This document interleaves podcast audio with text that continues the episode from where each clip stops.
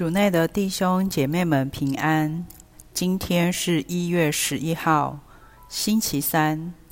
我们要聆听的经文是《希伯来人书》第二章十十四到十八节，主题是受苦的意义。弟兄们，孩子既然都有同样的血肉，耶稣照样也取了一样的血肉。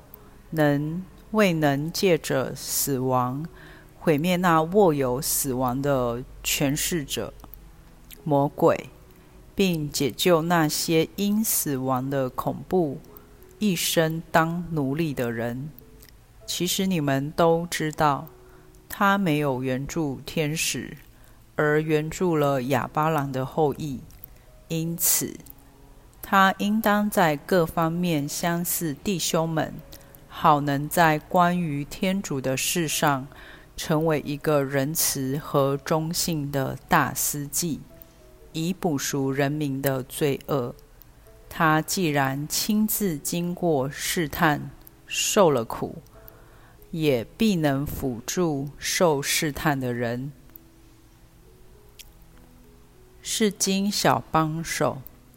几乎所有宗教都教导人类人体肉体的有限，人有身心灵的需要，还有各种私欲偏情，会因为需要和欲望没有被满足而痛苦，全是因为人有肉体。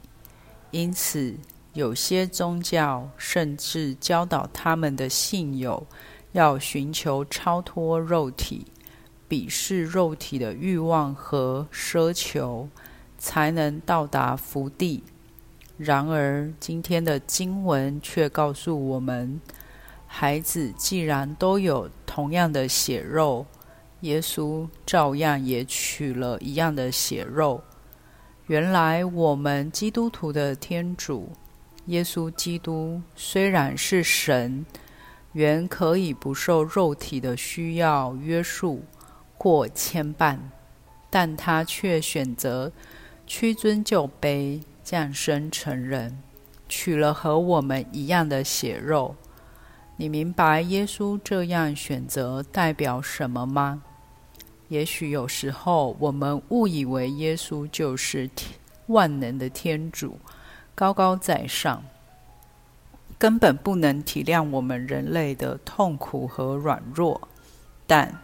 耶稣取了和我们一样的血肉，就代表他在世时也要经历身为人的软弱和困难，面对一般人要面对的诱惑。